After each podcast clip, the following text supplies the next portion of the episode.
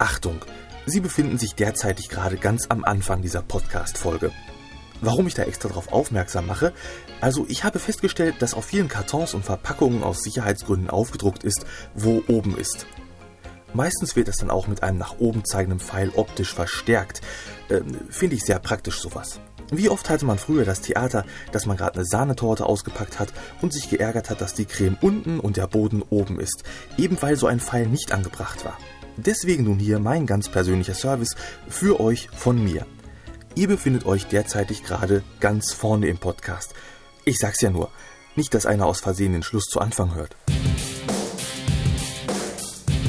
Dübels Geistesblitz.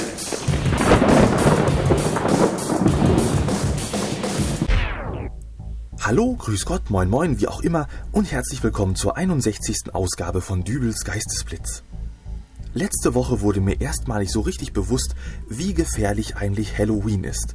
Jetzt mal ganz davon abgesehen, dass Halloween ja im Prinzip auch nur eine Idee von Geschäftsleuten ist, die noch eine Möglichkeit gesucht haben, zwei Monate vor Weihnachten den Verkauf von Kürbissen, Totenkopfmasken und Süßigkeiten für hausierende Kinder in Gang zu bringen.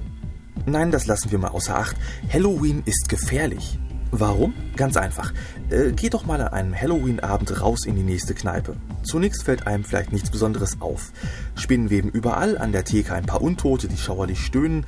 Eigentlich wie immer, bis auf eine kleine Plastikfledermaus, die unter der Lampe hängt. Und dann wird's einem ganz plötzlich klar, hier läuft gerade eine Halloween-Feier. Das bestätigt sich aber auch dann spätestens, wenn sich die Kneipentür öffnet und ein Trupp vergnügungssüchtiger Mitzwanziger das Etablissement betritt.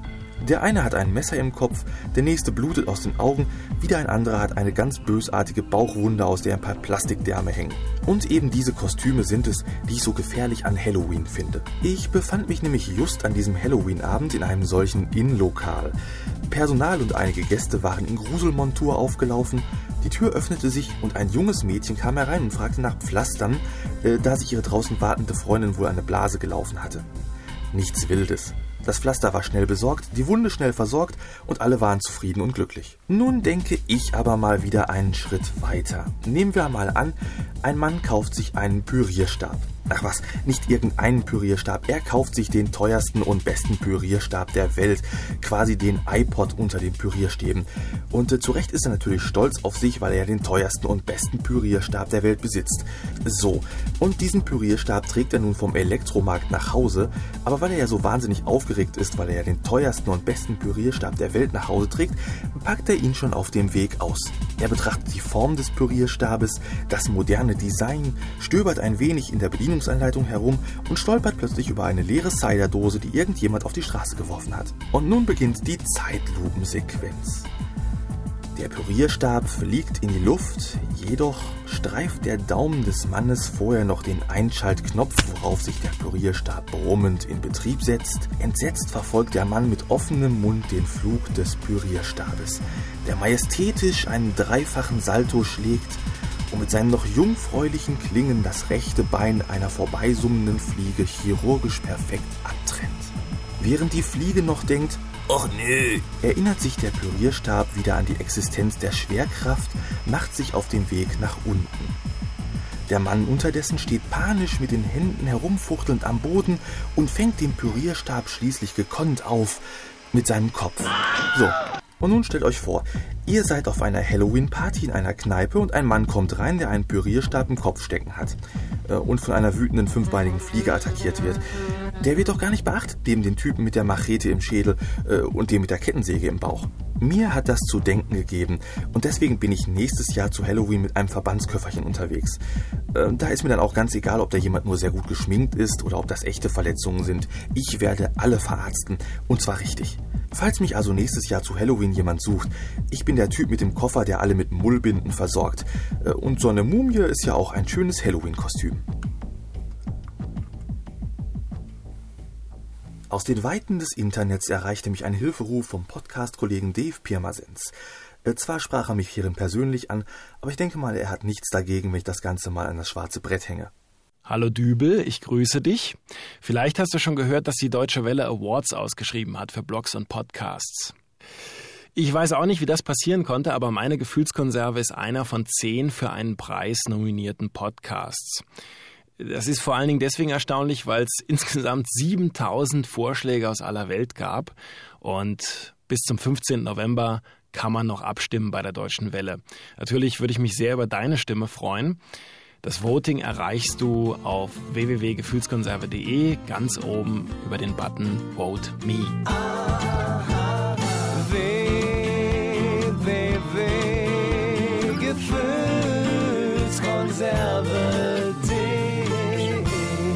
So, und jetzt gehen bitte alle wählen für den Mann mit der wohl am schönsten gesungenen URL des Internets.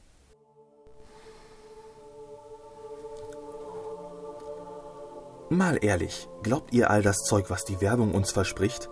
Ich kein Stück. Und ich denke mir mal, dass mindestens 95% von euch das auch nicht tun. Oder doch?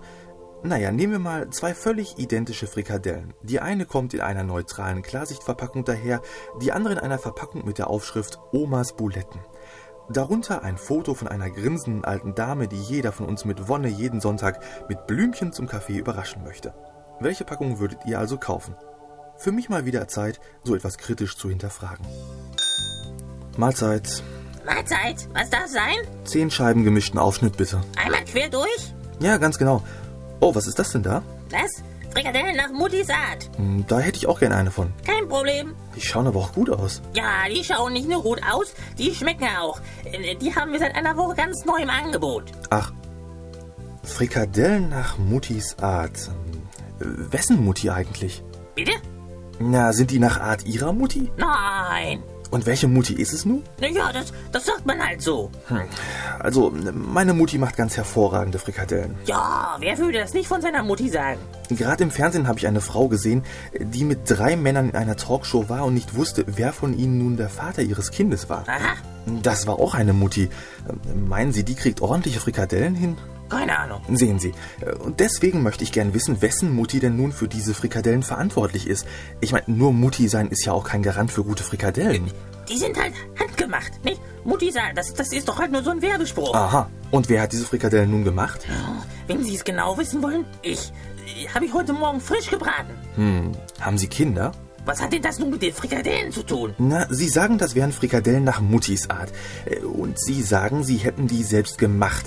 Äh, Wenn Sie mir nun gestehen würden, dass Sie gar keine Kinder haben, äh, dann hätte ich da jetzt ein Problem mit Ihrer Glaubwürdigkeit. Ja, aber das ist doch nur. Ja, ich habe Kinder. Zwei Stück, ein Junge und ein Mädchen. Sind Sie jetzt zufrieden oder möchten Sie noch Fotos sehen? Nein, nein, ich, ich glaube Ihnen das schon. Sind Sie eigentlich eine gute Mutter? Jetzt reicht's mir aber. Raus mit Ihnen. Ich muss doch hier nicht wegen einer blöden Frikadelle meinen ganzen Lebenslauf runterbeten. Raus! Ja, ja. So was Unverschämtes. Guten Tag. Guten Tag. Gott, sehen Sie abgehetzt aus. Ist alles in Ordnung mit Ihnen? Ach, nicht. Was darf denn sein? 500 Gramm Rinderhack hätte ich gerne. Sofort. Und haben Sie noch welche von den leckeren Frikadellen nach Muttis Art da? Ja, aber sicher doch. Packen Sie mir da doch noch dann zwei Stück von mit ein. Letzte Woche, äh, wo Sie die neu ins Angebot aufgenommen haben, da hatte ich ja auch schon welche gekauft. Und mein Mann sagte auch, dass die wirklich ganz hervorragend schmecken. Apropos letzte Woche. Ich habe Ihre Mutter schon seit mindestens einer Woche nicht mehr gesehen. Ist sie krank? Nein, nein, nein, nein. Im Urlaub ist sie. So, 500 Gramm Rinderhack und zwei Frikadellen nach Muttis Art. Lassen Sie es sich schmecken. Ach ja, ab morgen habe ich doch eine ganz besondere Spezialität neu im Angebot. Opas Blutwurst. Oh, das klingt aber auch gut. Da schaue ich dann doch gleich morgen noch mal rein. Bis denn. Ja, tschüss.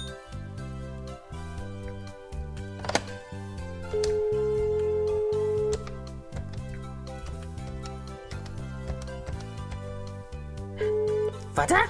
Nein, Mutter hat sich bei mir auch noch nicht gemeldet. Du sag mal, hast du nicht Lust, heute Abend zum Essen vorbeizukommen? Und danach zeige ich dir dann nochmal den neuen Fleischwolf, den wir uns für die Metzgerei gekauft haben, ja? Okay, bis später. Tschüss, Vater.